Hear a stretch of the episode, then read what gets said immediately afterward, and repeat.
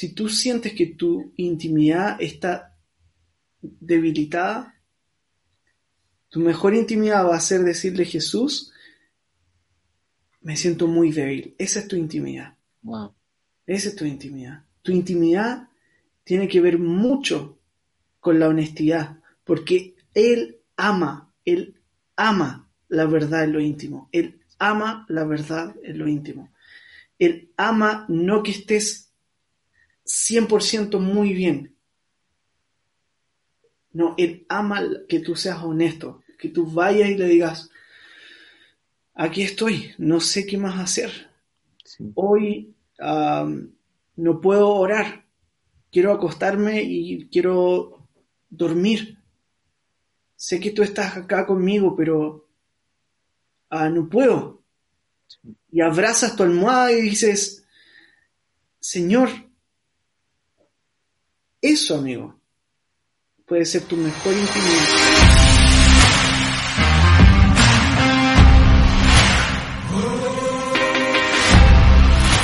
Hola chicos, ¿cómo están? Bienvenidos a otro video. En esta ocasión tengo la, oportunidad y de verdad que es algo súper padre de aquí compartir este espacio con, mi amigo Vladimir, que es un cantante, es autor eh, de, Chile, ya hemos platicado antes eh, y he tenido la oportunidad de conocerlo un poquito más y no sé si, si quieras presentarte, Vladimir. Yo, yo le, bueno, yo le junto a una amiga de cariño Vladi, pero este, pues ya acá mi hermano, que, que si quieres que se presente un poquito. Gracias, Guille. Gracias por invitarme a, este, esta entrevista, a este programa que tienes. Eh, para mí es un privilegio poder, honestamente, poder conocerte eh, estos días que estuvimos hablando.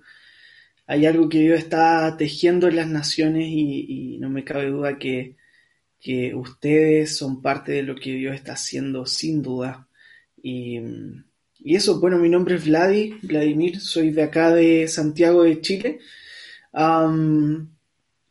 vengo, bueno, soy líder de adoración en la iglesia Viña, Viña Las Condes, y bueno, lidero otro movimiento que se llama Reino en la Plaza, donde hacemos altares de adoración, evangelismo, y, bueno, más que todo eso, soy un hijo nomás que quiere de verdad conocer más al Padre y, empaparme de su presencia. Ah.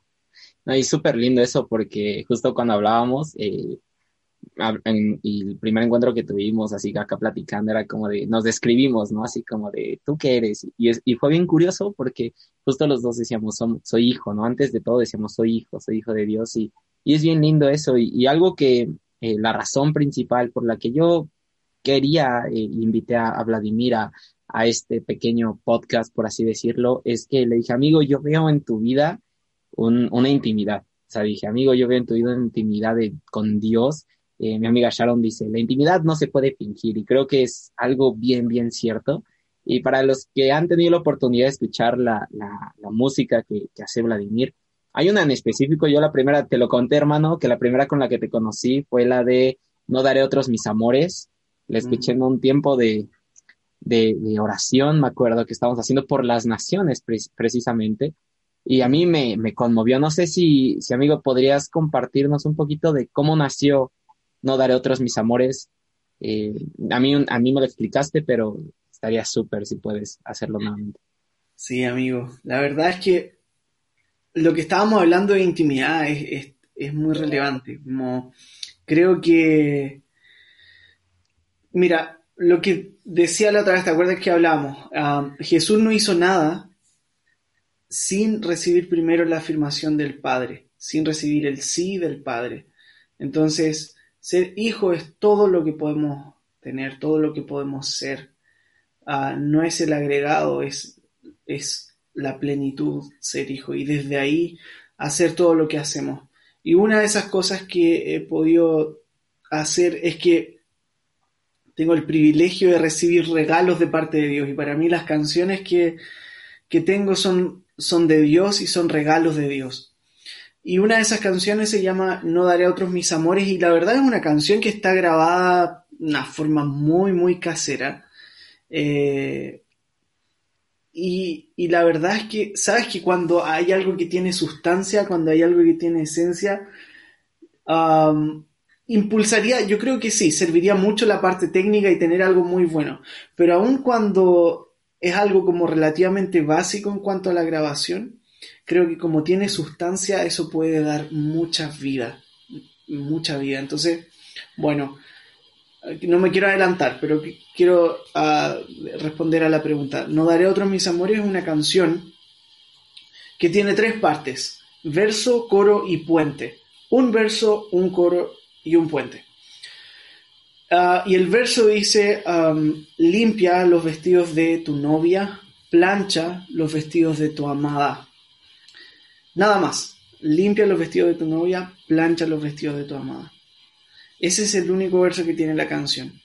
Y la canción, esa parte de la canción, está en el versículo que dice que Jesús, por su sangre, eh, ha hecho una novia, estoy parafraseando, como limpia, sin mancha, y viene a buscar una novia que él santificó por su sangre, sin limpia y sin arruga. Y vemos que en el caminar cristiano, nosotros tenemos varios tropiezos. Es imposible que no vengan tropiezos.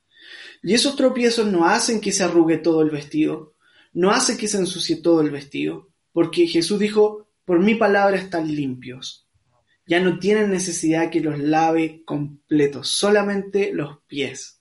Ese fue el significado que Jesús le hizo a que Pedro no entendió. Que a veces ocupamos ese versículo como para decir, ah, lo que está pasando ahora no lo entiende, lo va a entender después. Pero en el contexto, lo que quiere decir ahí es que Jesús ya, ya los había limpiado por su palabra, estaban limpios, pero el caminar en el mundo el caminar en la tierra en ese tiempo hacía que esos pies se mancharan, se ensuciaran, se llenaran de barro. Y lo que hace Jesús al lavar los pies, y lo que nosotros hacemos en algunas iglesias, ¿cierto? Como de manera simbólica, lavar los pies de los otros, es perdonar las ofensas de los otros, es perdonar los pecados así como, eh, como Jesús lo hizo con Pedro, lavándole los pies.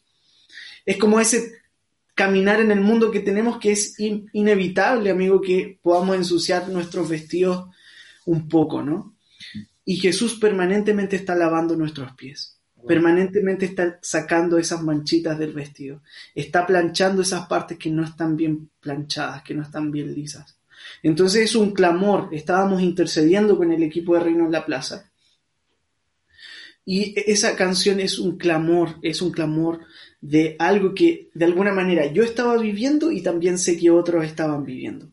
¿Y qué estaba viviendo yo en ese momento? De alguna manera veía que mi corazón, ¿te acuerdas que te decía? Como que quería, anhelaba ciertas cosas materiales, quería como, eh, no sé, quería adquirir X cosas.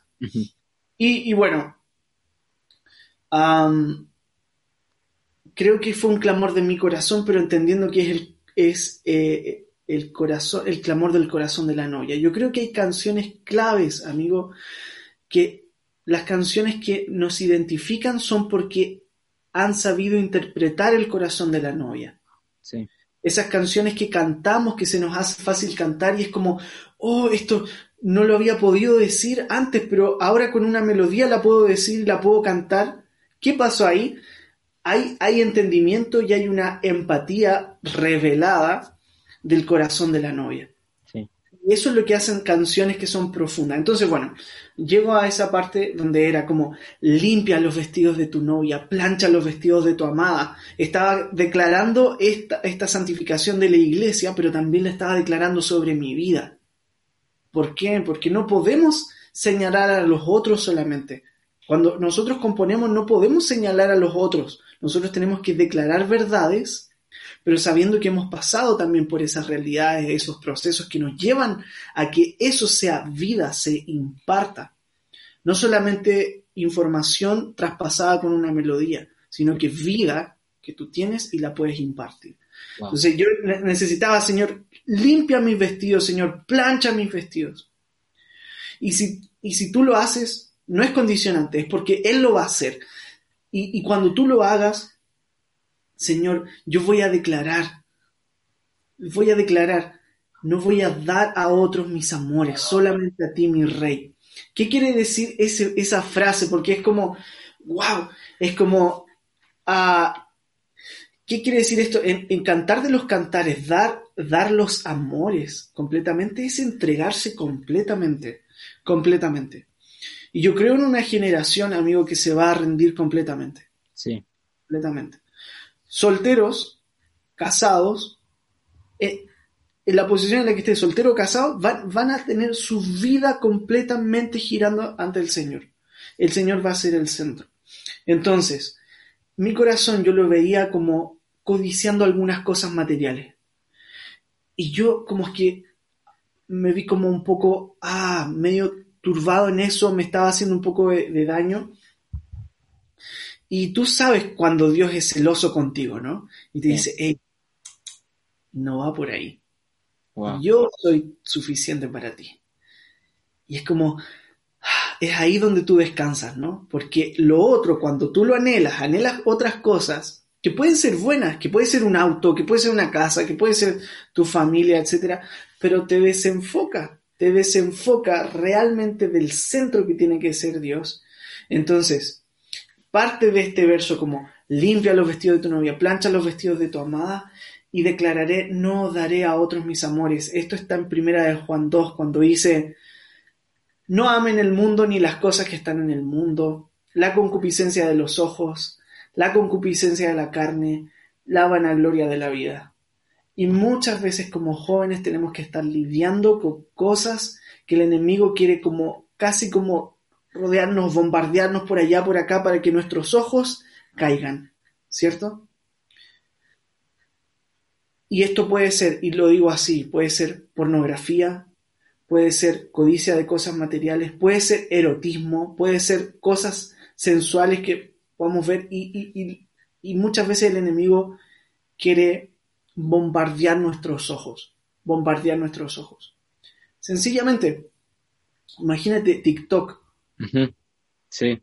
TikTok es una locura, es realmente una locura. O sea, vuelve muy adictivo, o sea, de una forma increíble.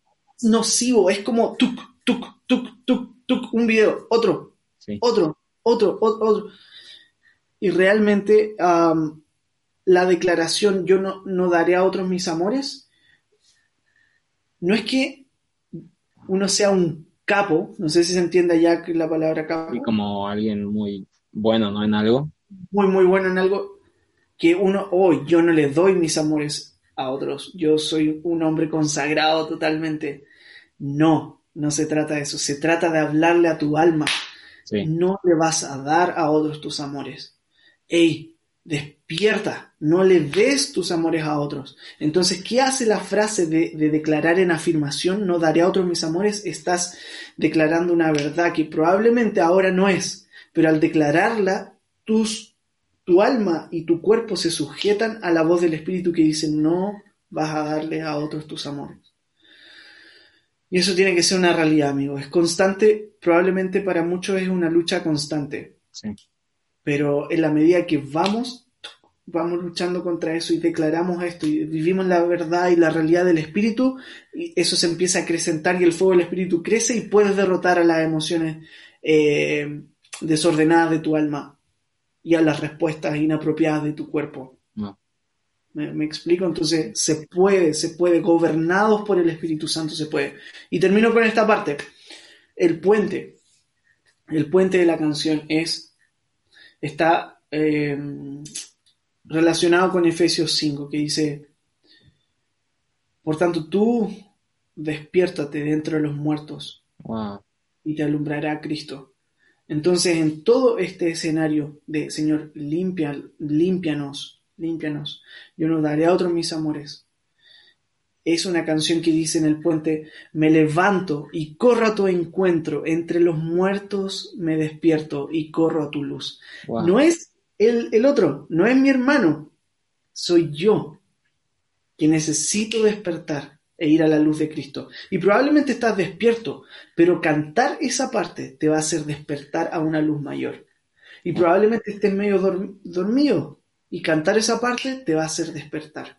Y probablemente estés muy bien con los ojos totalmente alumbrados por Cristo.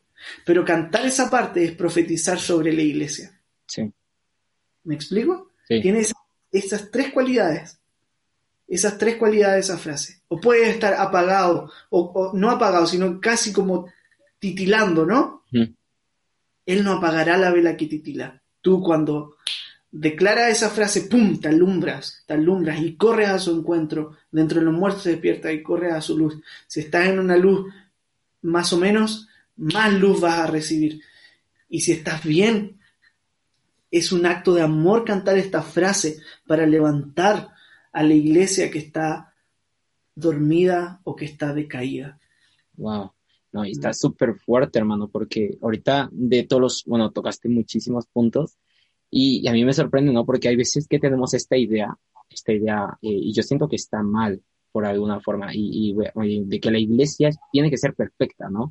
Hay mucha gente que, que dice, no, es que incluso se llegan a condenar porque dicen, es que yo, yo estoy fallando constantemente y, viene este espíritu en el cual de, hablando, poniendo el contexto de, del vestido, dice, mis vestidos no están blancos, no, no están blancos, y no están blancos, y estoy mal, y estoy mal, y estoy mal, y llega este como espíritu que nos condena y nos condena, y a mí me encanta como en tu canción, como habla de una novia que, que está manchada, pero que llega Cristo a limpiarla, ¿no? Como dice, limpia los vestidos de tu novia, ¿no? Plancha los vestidos de tu amada. Y creo que esto es como una palabra que nos dice, hey, no está bien que estés en pecado, pero eh, Cristo no te condena por estar en ello, ¿no? O sea, Cristo te limpia, te limpia y te mantiene limpia, ¿no? Y a mí me encanta porque eh, justo hablábamos esta parte de que decíamos cómo es, cómo, cómo la canción que Dios te dio eh, se acomoda de una forma tan especial en tantas áreas. Por ejemplo, tú me decías, eh, a mí me llegó en un momento en el cual yo tenía como un, un, deseo por cosas materiales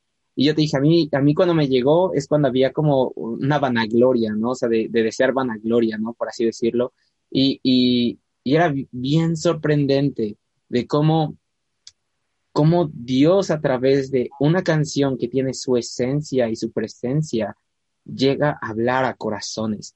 Y a mí, a mí esa canción, eh, y yo se lo dije, eh, yo te lo dije, hermano, así de que, hermano, esa canción a mí fue de que la primera vez que la escuché, eh, a mí me movió, el Espíritu de, Dios estuvo moviéndome así como de, hey, hey, este, este no es el objetivo, este no es donde debes de fijar tus ojos, hey, fija los ojos en Cristo, ¿no? Hey, que, que, tu, que su luz te alumbre, ¿no? Y ahorita que hablabas de si la luz estaba titilando, y si no, o sea, ¿sabes? Me, me viene esta, esta, esta idea de, por ejemplo, cuando está una estufa, ¿no? Y a lo mejor tienes el, el gas puesto a una cierta, eh, digamos, presión.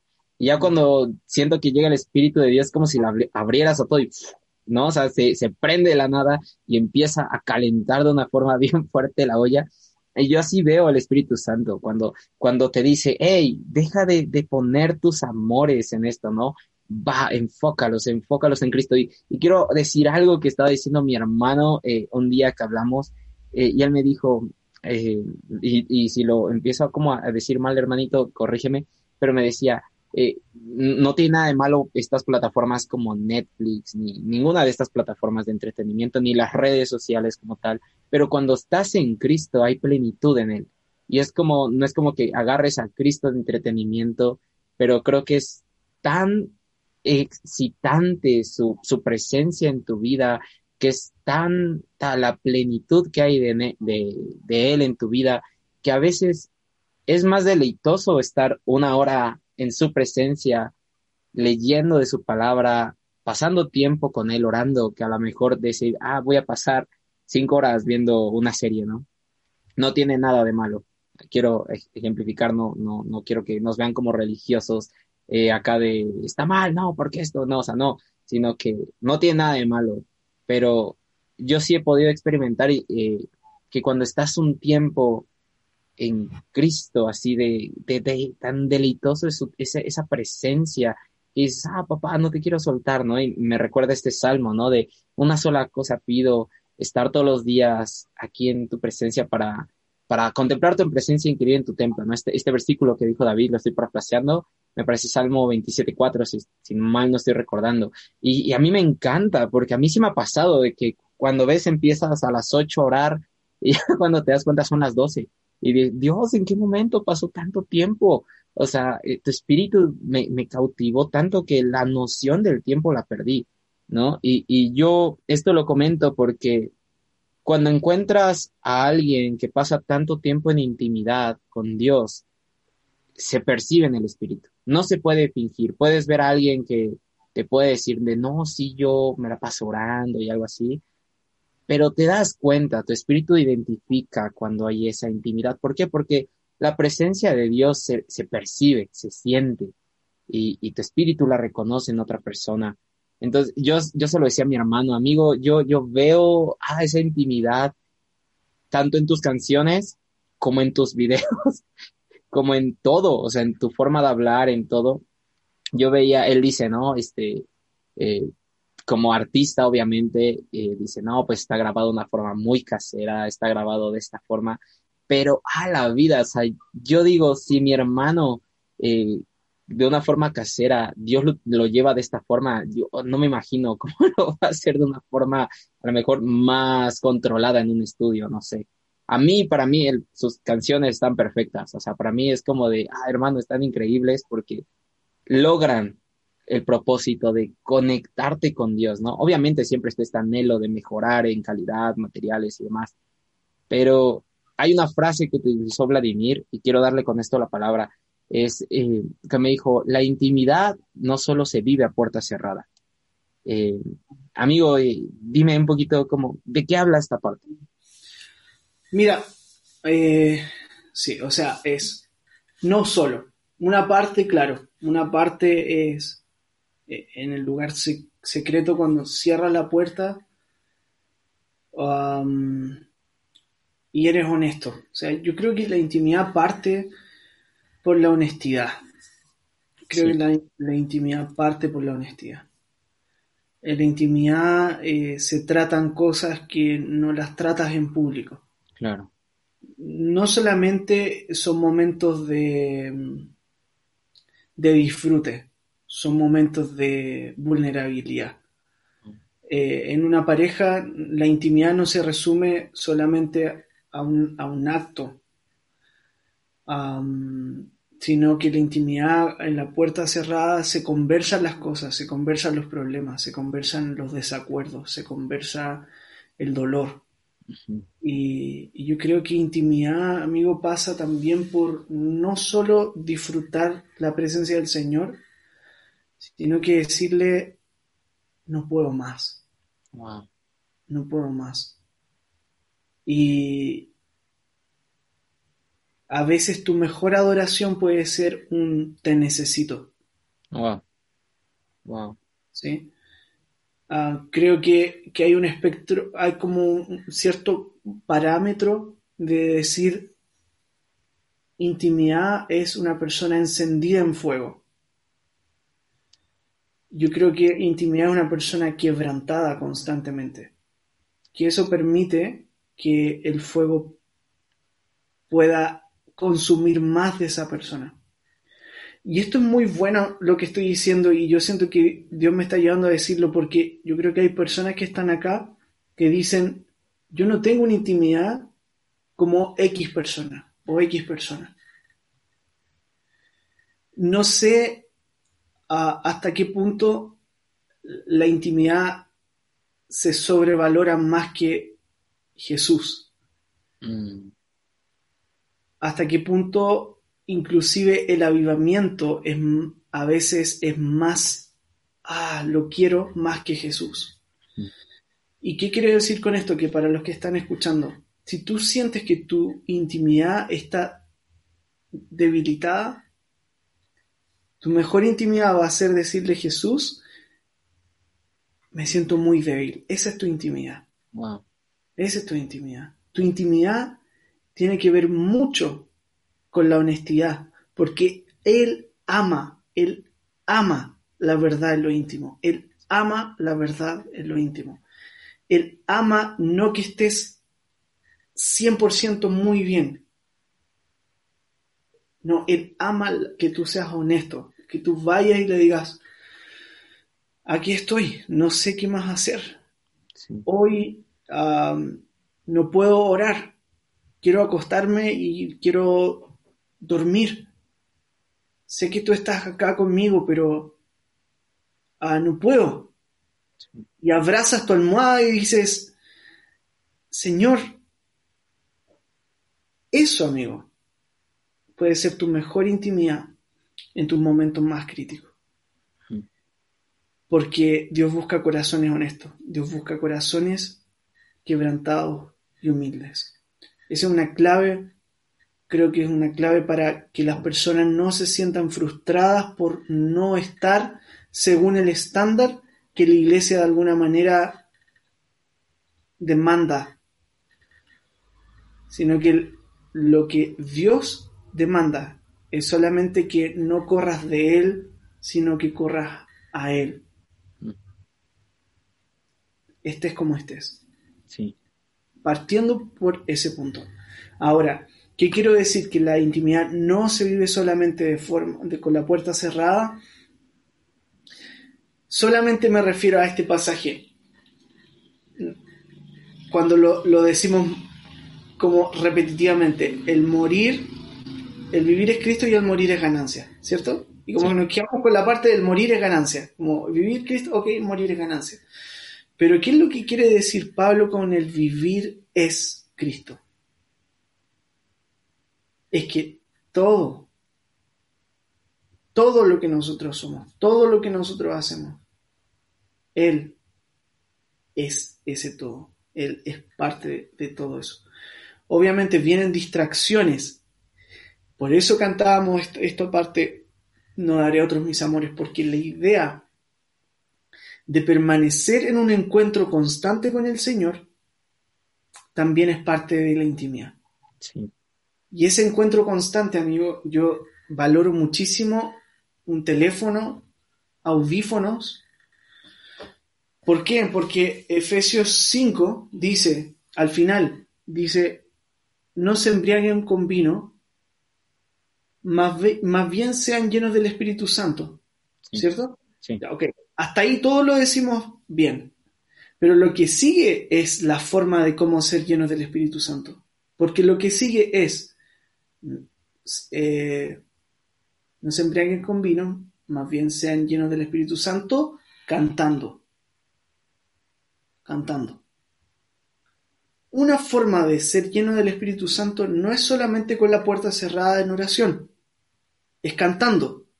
Y cantando lo puedes hacer dentro de la puerta cerrada y lo puedes hacer afuera, lo puedes hacer en, el living, lavando los platos, la losa, yendo en un bus, en un colectivo, donde estés, en, en un avión, en la universidad.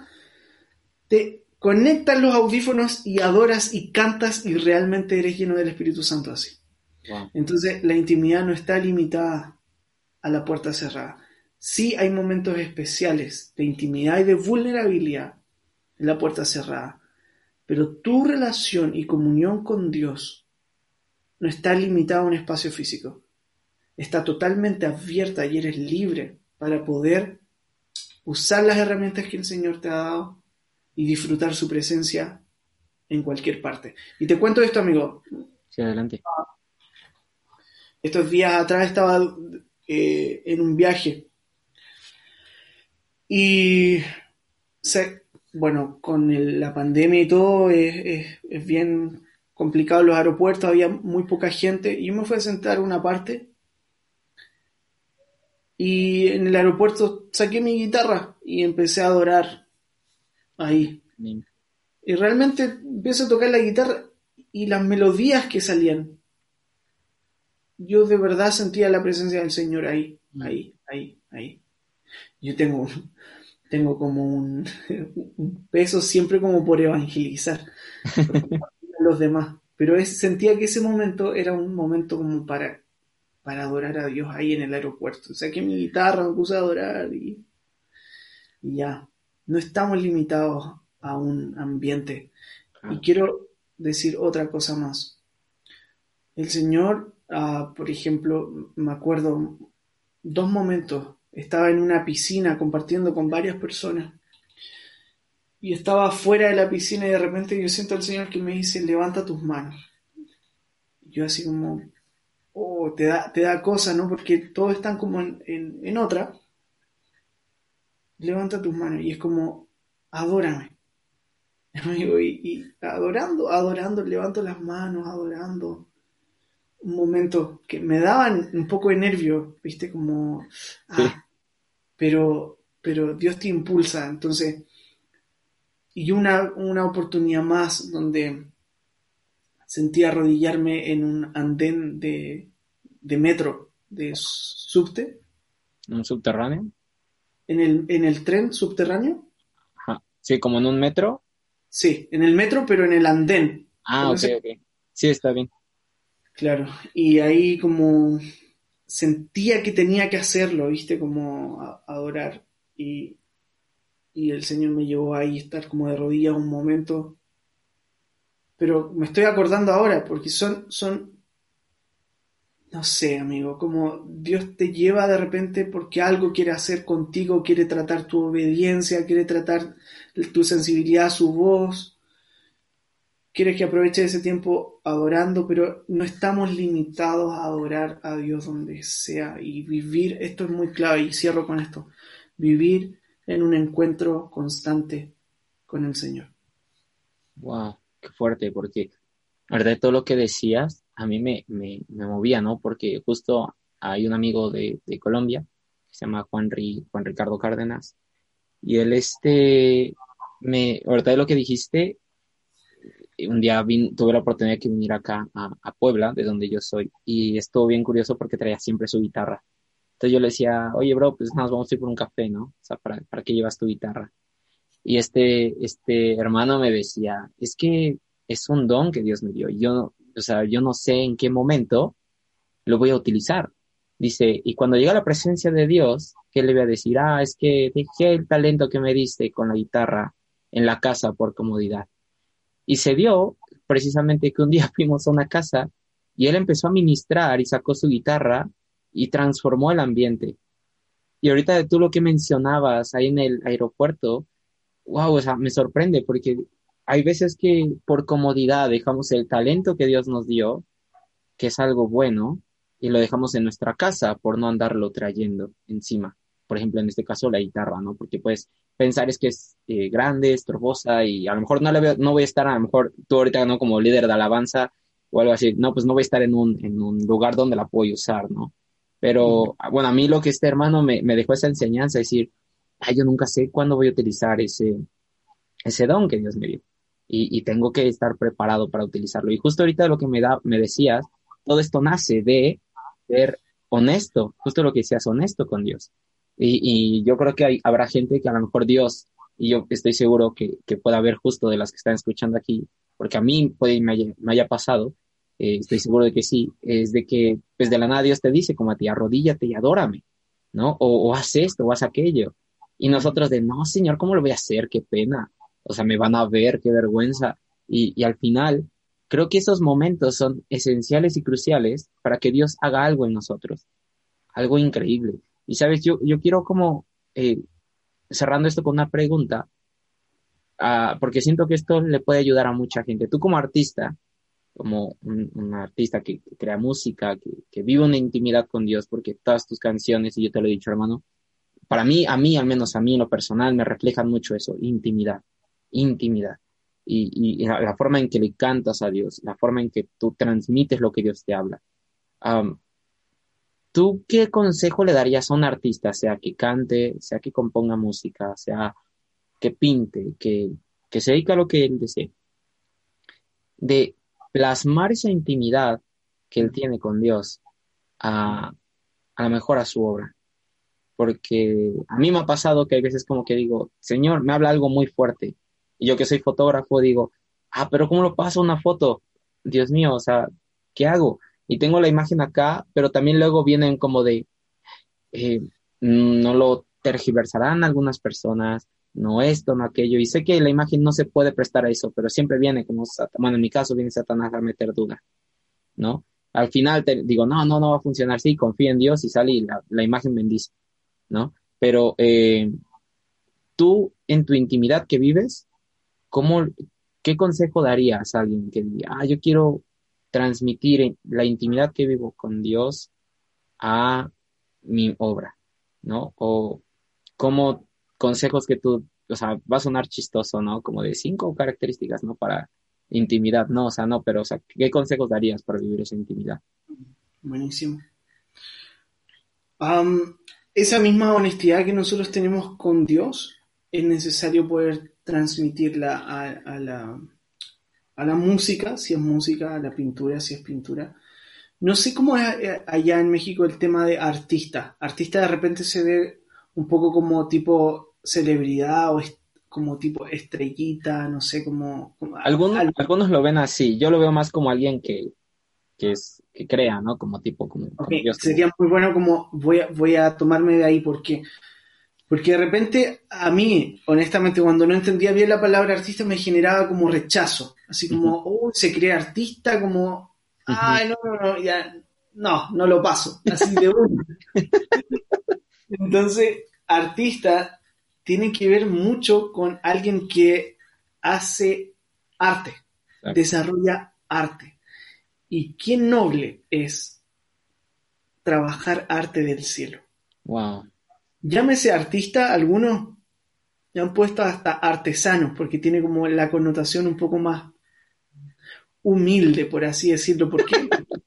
Porque de verdad de repente entendemos que artista tiene que ver con celebridad, porque relacionamos a las celebridades como artistas. Sí. yo creo que tenemos que ir sanando esa parte porque realmente todo lo que el Espíritu Santo nos puede dar a hacer, milagros, lo que sea, realmente está inspirado por el arte del cielo. Ah. El arte del cielo genera cosas no vistas que sean vistas, ¿viste? Y realmente el artista del cielo, que es el Padre, que es el Señor, nos ha confiado su arte. O sea, es lindo verlo de esa manera, ¿viste? Como primero como para decantar alguna, como algunos prejuicios con respecto a, la palabra. Segundo, creo que la honestidad, amigo, es, es trascendental. Es trascendental en el hecho, eh, como en tu comunicación con el Señor y también en, la parte de poder transmitir. Um, yo tengo canciones grabadas donde desafino en algunas partes. Y no es que no vayas, no me vaya a dedicar para que salga mal, ¿viste? O sea, tengo que dedicarme, tengo que ponerle tiempo para que sea bueno al menos, como algo bien. Irán por ahí decente, ¿no? Claro, ahora, este, este, otro, y de ahí se desprende otro, otro como consejo, por así decirlo. No te enfoques en la excelencia por sobre la ah. honestidad. Sí. No te enfoques en la, en la excelencia por sobre la esencia. Porque muchos que quisieron irse por la excelencia trastocaron un poco la esencia. ¿Viste? Entonces es. Ahí, con ese punto hay que tener mucho ojo.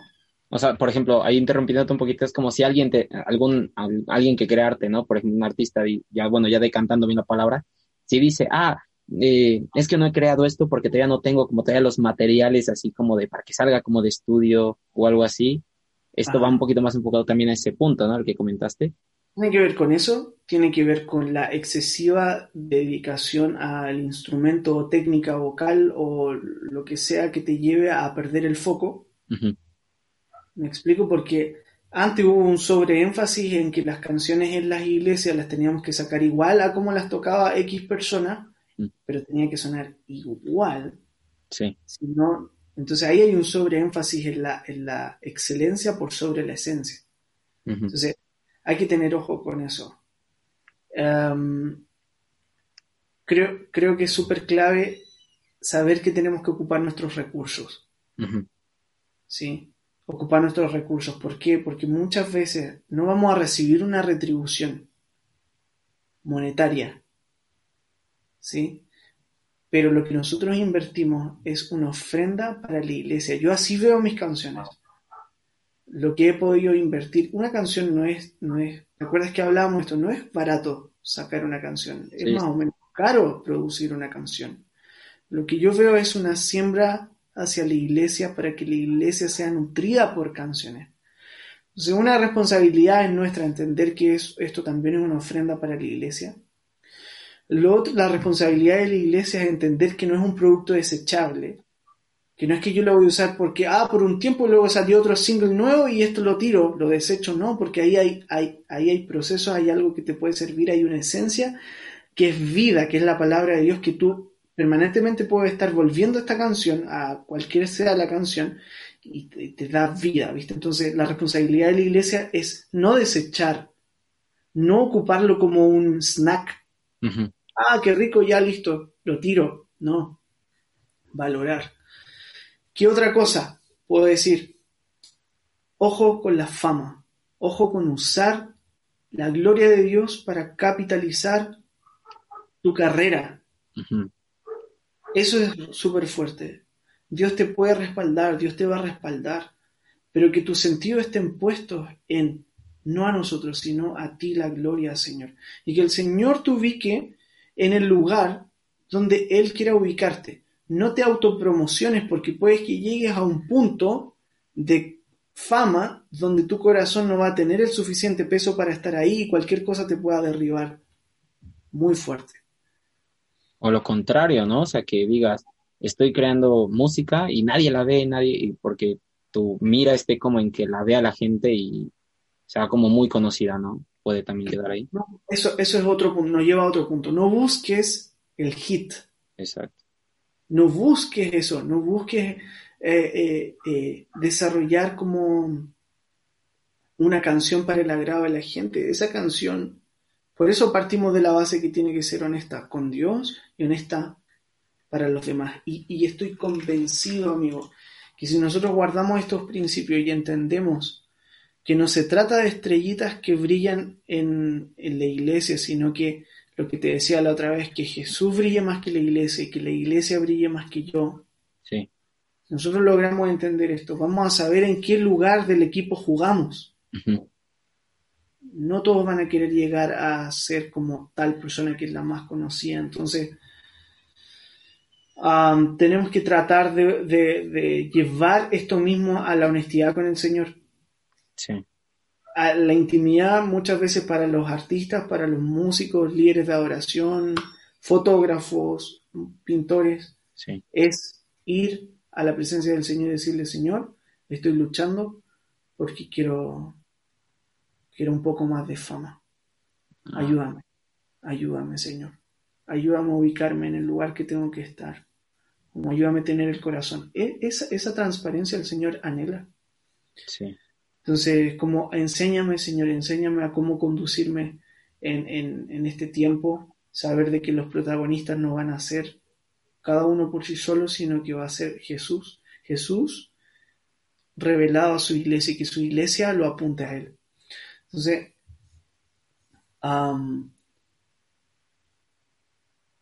creo que eso, esos consejos yo creo que podría dar, amigo, y, y, ah, y concluir en esto.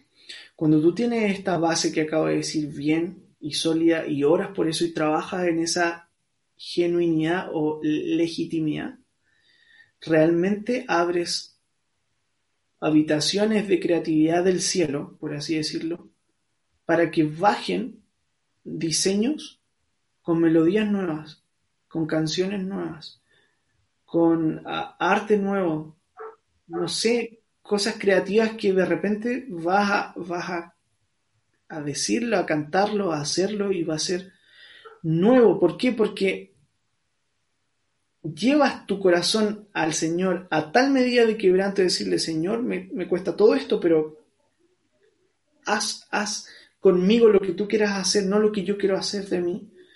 Tú te, te haces una persona eh, que el Señor mire tu corazón quebrantado y diga, ok, como no es por tus méritos, no es por nuestro de cuánto nos quebrantamos, no. Es, tiene que haber un, un proceso también de, de, de decirle, Señor, realmente lo que yo soy, lo que yo tengo, lo que yo puedo hacer es, es nada. O sea, todo lo que yo tengo es tuyo, todo lo que yo soy es tuyo, todo lo que yo puedo hacer es porque tú me permites hacerlo. Y te permites ser de esa manera un conducto donde el Señor pueda derramar sus diseños. Mm. Está súper fuerte porque justo ahorita de lo que comentabas de que cuando, cuando hay esa honestidad con Dios y Él derrama esa creatividad y esos diseños del cielo, ¿sabes qué me recordaba de lo que la otra vez hablábamos? Que me platicaste de cómo nació Nazareno, tu canción, la, de Nazareno. Eh, a mí me sorprendió mucho cómo, cómo comentaste que eh, llegó un momento en que, o sea, la, la melodía empezó a brotar en un momento de adoración y que tú sentías que era como si el Espíritu Santo tomara control de tus labios y empezó a surgir la melodía. O sea, y creo que hay veces que, que bueno, llevando un poquito más a, a la parte, ¿no? O de que sí hay veces que una melodía puede nacer de sentarte y planearla y decir, Dios, derrama tus diseños, derrama lo que quieres hablar esta generación, derrama lo que quieres hablar a alguien en específico, ¿no? O sea, una persona, ¿no? Pero hay otras ocasiones en las que la simple conexión con Dios hace que, como que tengas acceso, yo lo veo de esa forma, o como dice la, la, palabra, ¿no? En, en, mi reino, en muchas moradas hay, ¿no? Y yo lo veo, yo lo veo como si hubiera muchas puertas, y en cada una de esas puertas Dios dice, mira, acá hay una puerta de esta nueva melodía, y la voy a abrir para que se derrame en este momento para ti, porque has sabido tocar la puerta correcta, ¿no? Y esto aplica para todos, ¿no? No solamente con canciones, ¿no? Puede ser con un artista que esté conectado y en ese momento esté hablando en lenguas que ahorita, como mencionaste anteriormente, ¿no? Puedes eh, cantar en el momento, estés haciendo la compra y a lo mejor puedes ir, eh, no sé, acabó cantando, ¿no? Y así como de, en el, en el súper y el, de al lado se te quede como de este brother, ¿qué onda? Me recuerdo un pastor que dice que eh, un día iba así en el súper orando en lenguas y pues iba satara, pa, pa, pa, y que pasó un señor que se lo quedó viendo así como de, ahora este loco. Entonces yo imagino acá el buen Vladi de, me has enamorado, Nazareno, y el brother así como de, ¿a, quién le habla, no? Pero esa intimidad, hay veces creemos que intimidad es como sentarte y estar solito, ¿no? Pero como habla, mencionaste hace rato, no sé si podrías mencionar cómo, cómo nació Nazareno. A mí me encanta cuando me lo contaste, porque a mí me ha pasado en otras cuestiones, no tanto así en fotos, pero sí en, en, otras áreas en las que voy luego yo solito en el coche y me imagino que, el Espíritu Santo va a mi lado y le voy platicando, Espíritu Santo, ahorita vamos a ir a tomar una sesión, una parejita, dame creatividad, que, que pueda reflejar tu amor en esas fotos, ¿no? Entonces, no sé, amigo, si puedes un poquito. E, eso es lo que hace único una relación con el Señor. Esa es la libertad que tenemos. Tú, lo que acabas de decir es un tesoro. Es un tesoro. En serio. Wow. Y creo que lo que acabas de decir, esa como conversación con, el Espíritu Santo y que tú le converses, hay formas, eh, y déjame detenerme en esto, hay formas en las cuales nosotros nos vamos a, relacionar con el Señor. Y esas formas son únicas, únicas únicas, en el tono de voz, en la confianza, en la creatividad. Y esa libertad es un sello que el Señor tiene para cada uno y eso es un tesoro que cada uno tiene que explorar. Sí. Yo, yo amo la ternura de Jesús. Yo amo la ternura de Jesús. Y eso solamente lo vas a descubrir teniendo una relación con Él y diciéndole, Señor, muéstrame tu ternura, muéstrame tu dulzura, háblame, quiero hablarte como tú me, como tú, como yo quiero escucharte hablar. ¿Viste? Entonces, amigo, lo que tú acabas de decir es un tesoro. Eh, conversar con el Espíritu Santo en el auto, Señor, como, Señor, dame creatividad. yo de verdad quiero detenerme en eso y, y le pido al Señor como como que los que estén viendo esta transmisión, voy a orar, voy a orar un momento. Eh, date, hermano, date. Sí, Espíritu Santo, gracias, gracias, gracias. Yo te pido que esta perlita, Señor, de oro, entre en los corazones de cada una de las personas que vea este, este podcast, esta transmisión, y puedan desarrollar una intimidad que solamente ellos van a poder desarrollarla contigo y va a ser única. Yo te pido que cada uno de los que está escuchando esta transmisión puedan conocer la relación única que ellos pueden tener contigo. No hay otro Juan, no hay otro Pedro, no hay otro Diego, Miguel, Francisco. No hay otro Vladi, no hay otro Guille. revela este tesoro, Señor, para cada uno, de que puedan descubrir ahora un poco más, papá, de cómo es su relación de confianza plena con el Hijo de Dios, con el Padre, con el Espíritu Santo. En el nombre de Jesús. Amén. Amén. Amén. Amén. Tremendo, amigo. Muy bueno. bueno, Nazareno nació. Eh, estábamos compartiendo con Roger, pastor de nuestra iglesia, Roger Cunningham, que somos muy amigos. Yo lo amo mucho al pastor. Ah, y habíamos ido a ministrar.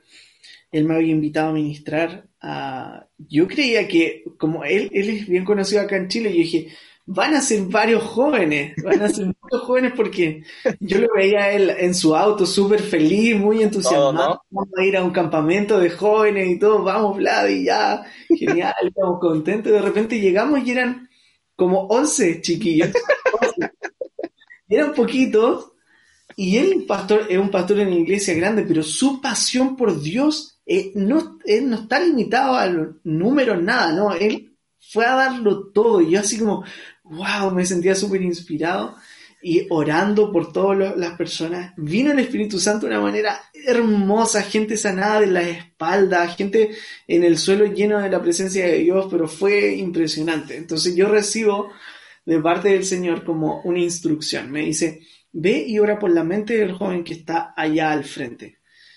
Y, yo sentí que si hacía eso, iba a recibir algo. Y yo así como, ok, como voy a aplicar el principio de hacer lo que corresponde para después hacer lo, segundo o recibir lo segundo.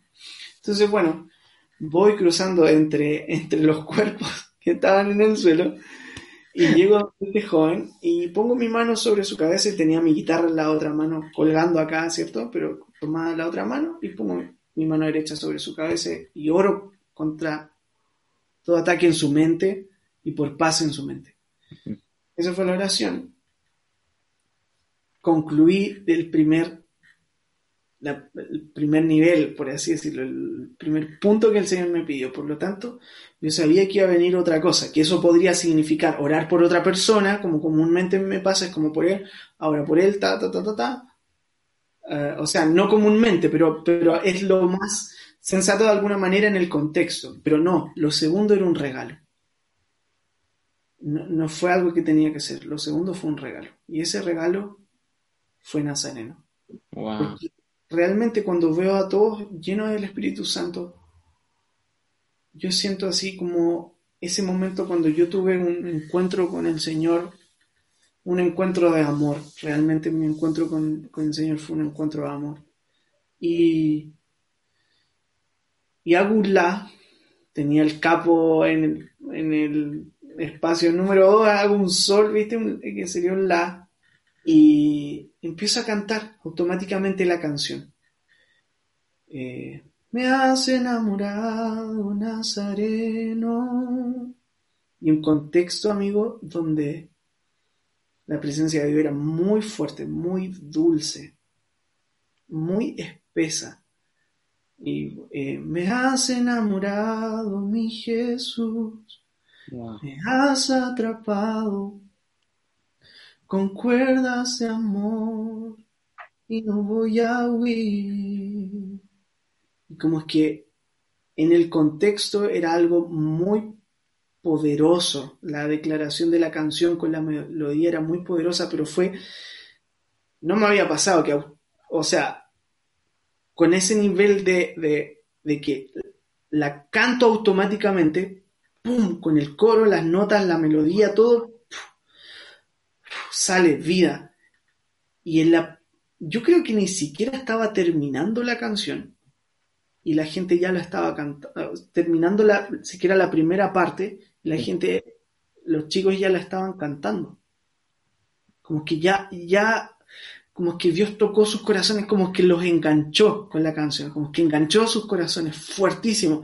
Y en la segunda parte, la empiezan a cantar, la repetíamos y la cantábamos todos, um, y cantábamos como si la canción la supiéramos desde siempre. La cantábamos y la cantábamos. Literalmente había sido una puerta de estas creativa, una habitación del cielo que el Señor había abierto para todos nosotros, que son esas canciones que um, dices, esto es lo que siempre estuvo en mi corazón, pero no había, no, no sabía cómo expresarlo con una melodía y con palabras. Eh, y que creo realmente esto para los compositores que hay letras que vienen con una melodía impresa. Sí. Hay, hay letras que vienen con una melodía impresa. eso, eso. Y cuando nació así fue realmente hermoso. Hermoso, hermoso. Oh, Sabes, ahorita que comentabas eso, no sé, cómo que sentía muy fuerte decir esto. ¿Qué mensaje tú le darías a, no sé, yo siento que algunas de las personas que van a escuchar esta transmisión son creativos, que viven una intimidad con Dios fuerte, pero que tal vez no se han animado a mostrar algo que Dios les ha dicho, muéstralo. O sea, muéstralo. Pero ellos a lo mejor estamos viendo, viviendo una, pues una era en la que el bullying y un buen de cosas están como muy presentes. Y puede que haya personas que tengan ese miedo de demostrar esa intimidad que, que Dios les dice, o sea, como lo que hablábamos hace rato, ¿no? Cuando Dios te dice de, hey, arrodíllate a orar, ¿no? En este momento, ¿no? Y, hay veces que por miedo, por temor, nos, nos acobardamos, por, decir, usar una palabra, ¿no? O sea, no, no sé si es la, correcta, pero ¿qué consejo le darías? No sé si en algún momento tú viviste algo parecido o no, eh, porque yo sí he hablado con chicos que a veces les cuesta trabajo expresar su fe, y aunque viven una intimidad muy fuerte con Dios, pareciera a veces que no, porque eh, les da esta pena, ¿no? También he sabido de personas que obviamente pues están en, situaciones difíciles, ¿no? De que en su casa viven un, y profesan una religión tan fervientemente por tradición que, son condenados si, si, si cambia su forma de pensar o su forma de, de expresar ese amor que sienten por Dios. Ah, ¿Tú qué consejo darías a una persona que tal vez tiene esos tesoros que han recibido del cielo, pero que tienen a lo mejor un miedo de expresarlos y dárselos, no sé, a la iglesia? Wow, qué buena pregunta, amigo. Em, me acuerdo de Mira, no sé si es primera de Corintios 2 o segunda de Corintios 1 o 2, no me acuerdo exactamente. Pero tú te vas a acordar cuando parafraseé el versículo que dice, um, no me propuse otra cosa que ir a ustedes y, y no hablarles con elocuencia ni palabras de humana sabiduría, sino que no me propuse otra cosa que hablarles de Cristo y a este crucificado. Eh, y dice Pablo que se presentó, y esto me llama mucho la atención, él lo hacía con temor y temblor. Él así iba a predicar. O sea, en palabras latinas, estaba muerto de miedo. No sé si allá se dice así, pero estaba tenía mucho miedo, tenía mucha ah, nervios, estaba muy nervioso, estaba muy nervioso. Cuando él dice temor y temblor, no es, ah, wow, esta palabra sale muchas veces en la Biblia, ah, temor y temblor, no. Temor es temor. O sea, estoy temiendo realmente hablarte de Jesús. ¿Por qué? Porque lo podían matar. ¿Cierto? Sí. y temblor, ¿qué es temblor? Estaba temblando realmente, estaba así como, como, no sé cómo lo voy a hacer. Entonces, a las personas que están dudando de esto, les puedo decir, a Pablo le pasó, Pablo lo vivió, Pablo lo vivía constantemente y se propuso no arreglar su discurso para que se le calmara el temblor y el temor, sino que se propuso ir al núcleo, al fondo, y decir, voy a hablarles de Cristo y a este crucificado, no voy a tomar recursos de otras partes, no voy a tomar recursos de la ciencia que voy a, a, adoptar esto para poder dar un argumento elocuente, no. Dijo, no fui con palabras de humana sabiduría, sino que me presenté ante ustedes con temor y temblor. Y les hablé de Cristo y este crucificado. Entonces, familia, amigos, los que nos escuchan, es totalmente normal sentirse así, pero hay un punto, ay, me acuerdo de esto, amigo. Yo sé que ya estamos más o menos en el tiempo, pero no me puedo, no puedo evitar contar este, este testimonio. amigo, yo una vez eh, estaba tan feliz de, que tenía la plata para comprarme el iPad mini cuando recién había salido. Esto fue en el año 2014, puede ser, por ahí. Más o menos. Yo había ido a una ciudad muy lejana donde recién había llegado un iPad mini y me compré mi iPad mini. Estaba súper feliz porque estaba muy contento. Vuelvo, eh, iba en el bus de vuelta, en un bus este grande, así se dice allá, ¿no? En autobús. pasajeros? Así, ah, autobús. De pasajeros. Grande, de estos que tienen los baños en la mitad. ¿Viste que hay unos que tienen los baños en la mitad y que hay una puerta donde tú subes al bus o bajas por la mitad? Ok. Sí, bueno. Acá es, acá es diferente, bueno, donde yo soy, vienen en la parte de atrás. Ok, okay. acá hay unos que, claro, está, al medio y ahí hay una puerta, bueno, sí. están algunos solamente. El tema es que ya, yo venía de, eh, del, de, de la ciudad y yo le decía, Señor, estoy tan contento con eh, el iPad, decía, está súper feliz. ¿Qué puedo hacer? si yo pudiese agradecerte, Señor, yo quisiera predicarle al bus completo.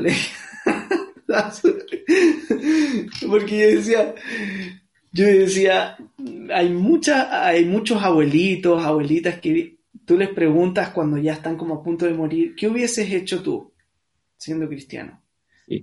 comúnmente responden y dicen, yo hubiese hecho más por el Señor, lo hubiese servido más. Yo le decía, Señor, yo no quiero llegar a mis últimos días pensando en que podría haber hecho algo más. quiero llegar a mis últimos días diciendo, quiero tener historias que, contar de, cómo servirte. Y, pero tampoco quiero hablar eh, a todo el bus sin que tú no, no me mandes, como que quiero saber de que tú me vas a respaldar en esto y como recibir tu instrucción. Y bueno, yo en algún momento me paro, voy al baño y todo. Y voy y abro la puerta del baño y estaba cerrada. Le habían puesto una cadena, no sé qué onda, pero estaba cerrada. Y voy y de repente me paro y me veo al medio del bus y siento al Espíritu Santo que me dice, lo que me pediste es ahora. en el baño, ¿no? Desde el baño. Desde, la mitad, ¿no? En el pasillo, en el pasillo del bus en la mitad. Y dije, no, cuando, cuando siento que ahí, eh, como ahí se podía hacer muy realidad de poder hablarle un bus completo del Señor. Y yo con la emoción del iPad le había dicho, Señor, quiero predicarle a todo el mundo. Estabas como Pablo. No, amigo, estaba temblando, realmente estaba temblar. Y, y muerto de miedo. Y tu Señor primero deja entrar al baño. Claro, no estaba cerrada la puerta. Entonces, segunda oportunidad, o sea, segunda vez, el Señor me dice, ahora, hazlo. Ah, su. Y yo así como, ¡ay! ¡Ay! ¿Dónde me metí? ¿Por qué dije esto? Como, ¿de dónde se me ocurrió como plantearle la idea al Señor de hacer esto? Se lo tomó muy en serio. y sabes que la tercera, yo dije, yo sé que si siento la tercera vez, como si no lo hago, no, no voy a poder, porque siento que el Señor me dice ahora, pero es como ahora, como que me empujó, como que ahora, fue así como un impulso. Ah, discúlpenme un poco, les digo a todos, no sé si me, pueden prestar un poco de atención. Miren, puede ser muy, eh, raro que yo les esté hablando así, pero les quiero mencionar algo. Ustedes son personas que comúnmente viajan de esta ciudad 1 a esta ciudad 2 acá en Chile. Y, este paisaje, ustedes siempre son testigos de todo este paisaje, estas montañas hermosas, todo esto. Y todos me miraban así como, ¿qué está hablando? ¿De qué se trata? Como, ¿por qué de la nada empieza a hablar del paisaje, del viaje y todo? Le dije, mire, todas esas montañas, todo este paisaje que ustedes ven, ustedes ven, todo esto es de mi papá. Desde que wow. Amigo, y ahí partí con todo hablando del Señor, así como predicándole a todo el bus. Entonces, este es hijo de un millonario. claro, y ahí empiezo a hablarles de Jesús y remato así hablándoles de todo. Dije, yo sé que acá hay, hay algunos que no han puesto atención, otros que han puesto atención, pero les quiero decir esto. Los que han recibido lo que yo les he dado han, han recibido las palabras de Jesús. Wow. Los que han recibido las palabras de Jesús han recibido las palabras del Padre. Los que no, los que no han recibido lo que yo les he dicho, no han recibido ni las palabras de Jesús ni las palabras del Padre. Entonces quiero orarles, dije, por quienes eh, sientan como que puedo orar. Y una persona levanta la mano atrás y dice como, sí, yo dije, si alguno quiere que llore, voy a orar. ¿Alguien quiere que ore? Y levanta una persona la mano. Y empecé a orar por todos. Así que fue tremendo. Esto, esto lo quiero contar de forma como más o menos resumida para animarles a muchos que, que, pueden estar como en su familia. Yo no vengo de una familia que fue cristiana, era muy, muy católica mi familia. Me costó, uh, pero es necesario, es necesario amar a Jesús por sobre tus padres, por sobre tu familia, por sobre tus hijos, tus hermanos, por sobre las posesiones, sobre el departamento, el auto, lo que tengas, el trabajo, por sobre todo, es necesario amar a Jesús. Y eso te habilita desde una perspectiva celestial, cuando está eso en orden, te habilita una perspectiva celestial para poder amar a los demás y para poder lidiar también con ese temor y temblor para ser más efectivo. Cuando Él está primero. No, wow, tremendo, hermano. O sea, yo ya, me imagino ahí cuando llegue a pasar ahí de que eh, todo esto es de mi papá, yo me imaginaba que toda la, ahí la gente de, ay, decir, este es hijo de un millonario, ¿no? ya no está presumiendo.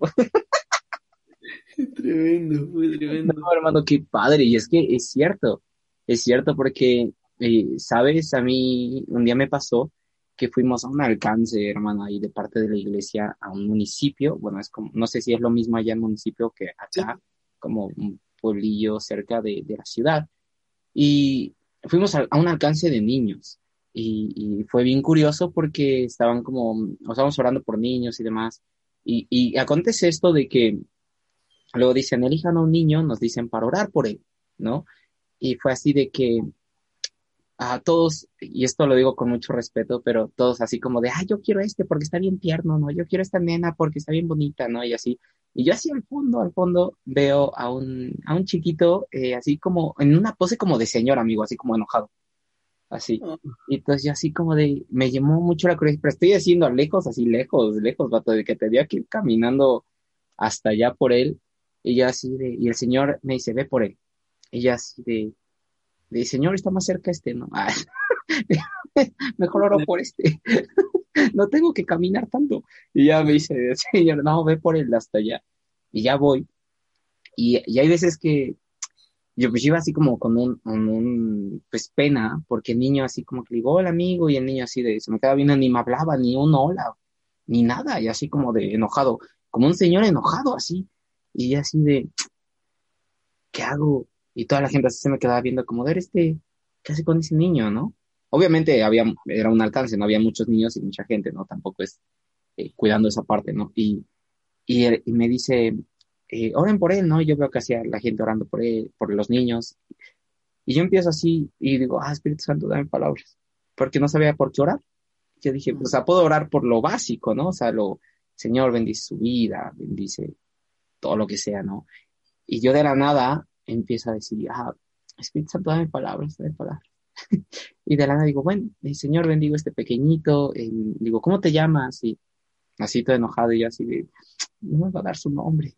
Y digo, bueno, este Señor bendigo a este pequeñito y empieza así y el Espíritu Santo me empieza a decir, ora por esto y pone palabras bien específicas, así de que dilas, ¿no? Y yo con un miedo y temblor porque digo, eran palabras muy fuertes y ya me puse a temblar porque dije, si la riego, van a decir que estoy diciendo cosas de su familia. Y dijo, y se va a ir a acusar porque es un niño y va a decir, este, este anda diciendo cosas de mi familia. Y yo así de, no, Espíritu Santo, no, no, está, está muy fuerte eso, ¿no? O sea, y así temblando de, de no lo voy a decir porque pues está, está intenso. Y el Espíritu Santo, dilo, dilo. Y empieza a decir, ah, Señor, yo sé que este niño ha llorado debajo de su cama porque su papá golpea a su mamá. Porque el, el, Espíritu Santo a poner palabras y empezó a decir, yo sé que este niño te ha pedido en la oscuridad, Señor, ayuda a mi familia, Señor. Y yo así estaba orando, escuchando así palabra por palabra del Espíritu Santo diciéndome a este niño. Y yo de la nada veo así, no estaba con los ojos cerrados y volteo y el niño en un llanto, así de que, ah, y así, y, así diciendo, sí, Dios, sí, Dios. O sea, y ese niño que al momento tenía una pose de, de enojado y de todo afanoso, empezó a, a, descabrajarse porque el Espíritu Santo empezó a tocar su corazón y empezó a hablarle con ternura y empezó a decirle, me empezó a decir Dios, ahora dile esto, y decir, ah, ahora tú eres mi hijo y yo te amo y cuando quiero que sepas que cuando estabas ahí debajo de tu cama escondido por miedo, yo estaba a tu lado, yo te estaba protegiendo. Yo te estaba cuidando, mi diestra te estaba sosteniendo. Y empiezo así a, darle palabra. Y el niño así llorando y luego me dice, Dios, dale un abrazo. Y me pongo así a su altura, me agacho, me pongo de rodillas, le digo, hermanito, este abrazo es de parte de Dios. Y el niño se suelta en un llanto y le digo, Él te ama. Y quiero que sepas que el día de hoy, yo no conozco tu nombre, pero Él sí. Y Él hoy te llama por tu nombre y dice, eres mío. Y el niño se puso a llorar y le digo, nunca olvides este día, no tanto por mí, sino porque tuviste un encuentro con Dios. Tuviste un encuentro con su espíritu y le digo, y siempre que necesites de él, acude a él, ¿no? Y, y aún si necesitas, pídele, le digo, no, no está mal, pídele que envíe personas para que te vuelvan a recordar lo mucho que él te ama. Y, sabes, amigo, ahorita de lo que tú decías, puede que a veces el Espíritu Santo te mueva a hacer cosas como esto y tú estés como de temblando porque imagínate, pues a mí era como de, si digo algo que me equivoco, es como de, pues, pues, no, imagínate que un niño te acuse y diga, oye, papá anda diciendo que es esto y aquello, ¿no? Obviamente esto hacerlo como con mucho temor y temblor, diría Pablo, pero también yo siento que cuando escuchas precisamente al Espíritu Santo decir, haz esto, y en tu caso, es, siempre que es de Dios, es bien insistente, vas, vas, y tú estás así como que te resistes, de no, Dios, no, Dios, y es como que ya cuando te empuja y trastabillas así de, ay, espérate, ¿no? De ya voy. Eh, cuando eres así de, de, obediente, siempre el Señor te respalda. Y acontecen cosas que te trastornan, en mi caso, pues el niño, y en tu caso que alguien que tú digas, ay, en el, en el autobús no se va a levantar nadie y que alguien diga, sí, yo quiero, yo quiero que ores por mí. Y es, es increíble, hermano. O sea, yo ahorita de lo que decías, eh, siempre va a pasar. Hay veces que Dios nos va a poner en situaciones que nos sacan de nuestra zona de confort. Y es para, como, como Pablo diría, ¿no? En donde yo soy débil, él es fuerte, ¿no? A mí, a mí me encanta, hermano, ahorita lo que compartiste y me acordé de ese testimonio. Wow, tremendo testimonio. Tremendo. Súper, súper fuerte, hermano. Pues bueno, ya terminando un poquito para ir cerrando este podcast, amigo, una, antes que nada agradecerte por, por ah, su la disposición, hermano. Yo sé que andas ocupado, yo sé que andas con mil y un cosas, pero, pero qué lindo, hermanito, que te, que te hayas abierto aquí a la invitación esperamos si no sea la única. Este, sabes que siempre acá es invitadísimo, puertas abiertas de par en par. pero eh, eh, me platicaste la vez pasada que tenías proyectos en puerta, ¿no? O sea, que, que traes canciones nuevas, que traes eh, muchas cosas que vienen. En, si tienes fecha, estaría súper que las dijeras. Y si no, pues platicarnos un poquito de lo que viene. Tengo algunos proyectos en mente. No en mente, ya trabajándolos. Uno en mente, pero otros dos ya trabajándolos. Y queremos sacar Nazareno, eh, full banda, full, full banda. Y honestamente espero que pueda estar listo para julio, por ahí. Am, y también estamos grabando un álbum nuevo que, que de verdad es muy especial. Para mí es muy, muy especial ese álbum. ¿Ya tienes el nombre del álbum? Sí, tengo el nombre del álbum. Se va a llamar Quebrantado y Humilde. Wow. Sí, que tiene que ver con lo que estábamos compartiendo. Así que es como la posición del corazón que hay que tener ante el Señor. Y es, es basado en Isaías 57:15, que dice, así dice el alto y sublime, el que habita en la eternidad, cuyo nombre es el Santo. Yo habito la eternidad, pero también en el quebrantado de corazón y en el humilde de espíritu, para Wow. hacer vivificar el corazón de los quebrantados y el espíritu de los humildes. Ese pasaje para mí es hermoso. Increíble. Sí, así que en base a ese pasaje está hecho el nombre del álbum y ese lo estoy grabando, son siete canciones. Una es, es como de las que ya he grabado, que se llama Santo Bello, Ah, y sí. las otras seis son canciones nuevas. Wow. Oh, qué Donde lindo. está No daré a otros mis amores también. Ah, ¿de verdad? Sí. porque esa sí todavía no está en Spotify, creo, ¿verdad? No. Por lo tanto, ahí viene Santo Bello con otra versión, No daré a otros mis amores, y, y cinco más. Wow. Qué fuerte. Qué lindo, qué lindo. Ah, hermano, pues ahí estaremos bien al pendiente y ahí estaremos compartiendo todo. Eh, igual antes de terminar, siempre acabo como con esta pregunta, que es una pregunta así como eh, curiosa, y es, a ver, si, si tuvieras eh, la posibilidad de hacer una, una cena, una cena y pudieras invitar a, a- a toda la gente así que tú quieras, sean vivos o muertos, sean de la Biblia o no, a quien tú quieras, a quien tú quieras, y la cena puede ser tan grande como quieras o tan chiquita como quieras, eh, ¿a quién en, en esa cena invitarías? Eh, tengo que elegir si es grande o chica la cena. Como tú quieras hacerla. Por ejemplo, un día tocó un pastor que dijo, yo haría tres mesas y puso así en cada mesa quién pondría, ¿no? Pero pues hay gente que luego la hace súper chiquita su cena y hay otros que dicen, no, pues yo sí pondría y se sueltan a toda la gente que quieren ahí. Wow, wow, qué hermoso. Yo. Ah, a ver. No, yo eh, esa cena la elegiría un momento solamente para mí y Jesús.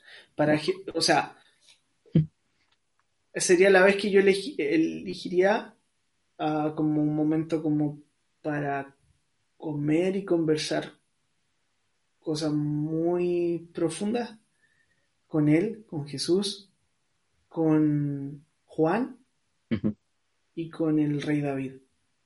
Creo que con- con los tres me sentaría y diría como conversemos. Quiero conocer los tiempos, quiero conocer qué tan difíciles fueron sus tiempos, cómo tuvo tanta sensibilidad y por qué tuvo tanta sensibilidad Juan con Jesús y, y cómo Jesús veía a Juan, cómo Jesús veía a David desde el trono antes de venir y después ya glorificado y ver y escucharlo hablar de, de mí. wow. Ay, qué lindo eso cuando te diga lo que piensa de ti, lo que, cómo te, nada, se me echa. Quedas como trapo, hermano. Como pañuelo de lágrimas quedarías. Claro, Hombre, qué Wow. fuerte, hermanito. Qué lindo. hermoso. Gran cena. Gran Sí. cena. Estaría Cuatro, increíble. cuatro personas. Cuatro personas. Ah, estarían súper bien. Además, yo siento, yo también soy de esa idea. Siento que cuando entre menos son, como que más atención les pondrías. Claro, Sí, porque sí, obviamente siempre hay cenas grandes que están padres, ¿no? Pero al ser tan grande, siento que a veces se perdería, ¿no? La comunicación con todos. sí. Entonces, al ser chiquita está, Los Más. tres tendrían nada, imagínate. Como, ¿Nunca te habías prese- presentado esa pregunta? No, no, no. qué padre. Sería hermoso escuchar a Juan todo lo que él tenía para entregar, no sé.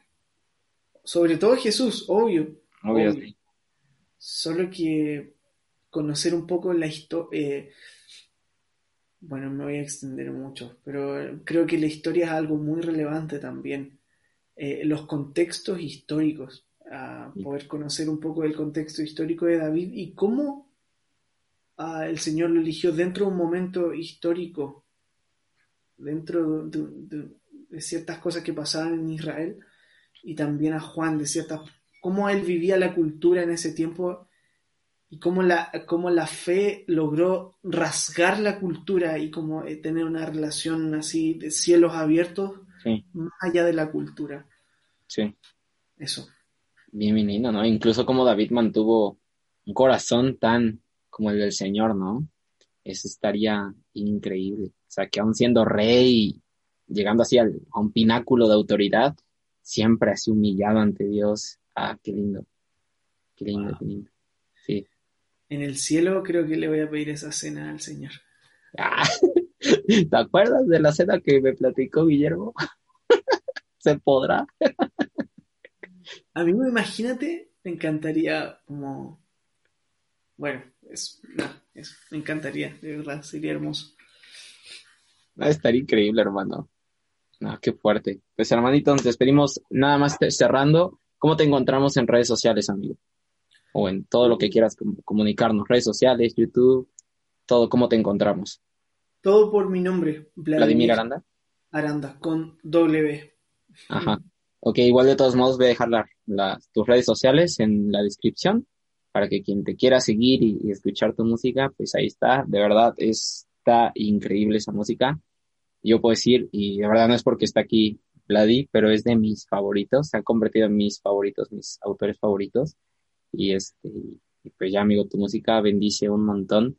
Eh, amigo, ya así a, título personal, yo te bendigo, bro. Que Dios siga usándote para, para darte música del cielo, para darte, abrirte esas puertas celestiales, amigo, con que derramen su presencia y su esencia, amigo.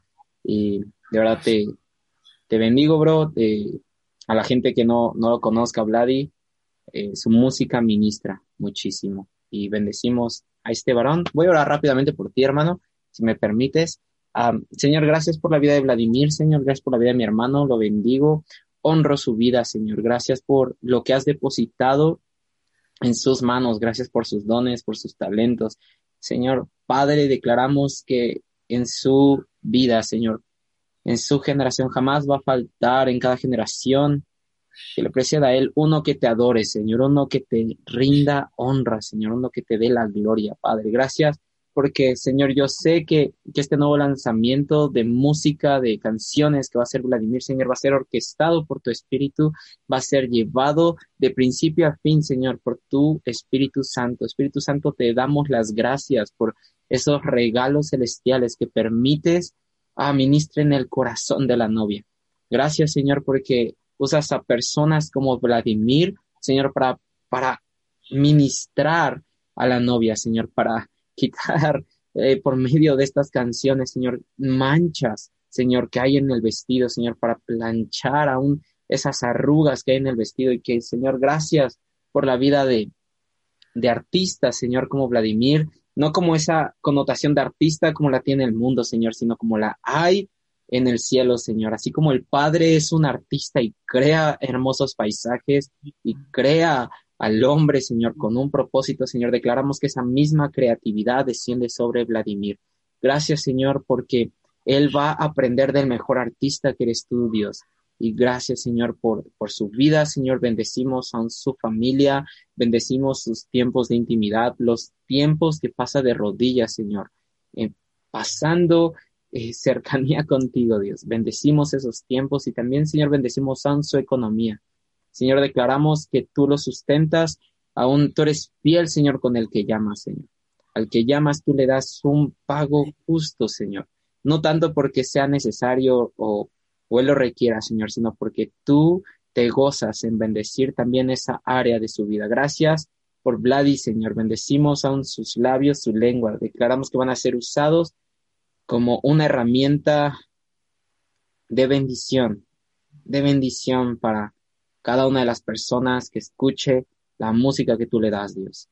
Señor, declaramos que aún en medio de todo, Señor, lo que tú le des, Él jamás va a tocar tu gloria, Señor, y que te va a rendir toda honra y toda gloria a ti, Padre. Y que tú lo vas a usar de formas extraordinarias que Él jamás ha pensado, Señor, porque tú conoces su corazón. Gracias, Señor. En el nombre de Cristo Jesús. Amén. Amén, amén. Amén. Amén. Amén, amén. Amén, hermanito. De verdad te bendigo. Gracias, amigo. Qué hermosa oración. te bendigo, mi amigo. Ha sido un gusto poder conocerte y, vamos a seguir en contacto. Claro que sí, hermanito. A mí me encanta porque esto es no solamente un podcast ni nada, sino que ya una amistad, hermano. Y sabes que, aunque tengo muy poquito de conocerte, te, quiero un montón, bro. Y acá siempre vas a tener un amigo en México y un amigo del reino, siempre amigo. Pues estamos en contacto, bro. Y es, ojalá y más adelante se, se pueda, este, que no afectemos tus tiempos porque sabemos que sacar un disco no es cosa de un día para otro. Sabemos que lleva mucho trabajo y también aparte de todo lo que haces. Pero sí, estamos en contacto, hermanito, y que si se puede más adelante otra, que salga tu disco, igual darle acá de ya salió, que nos quieras platicar un poquito. Súper. Súper bueno. Sería muy vale. Gracias, hermanito. Pues nos despedimos. Igual ya terminar aquí la grabación. A ver, vamos a ver.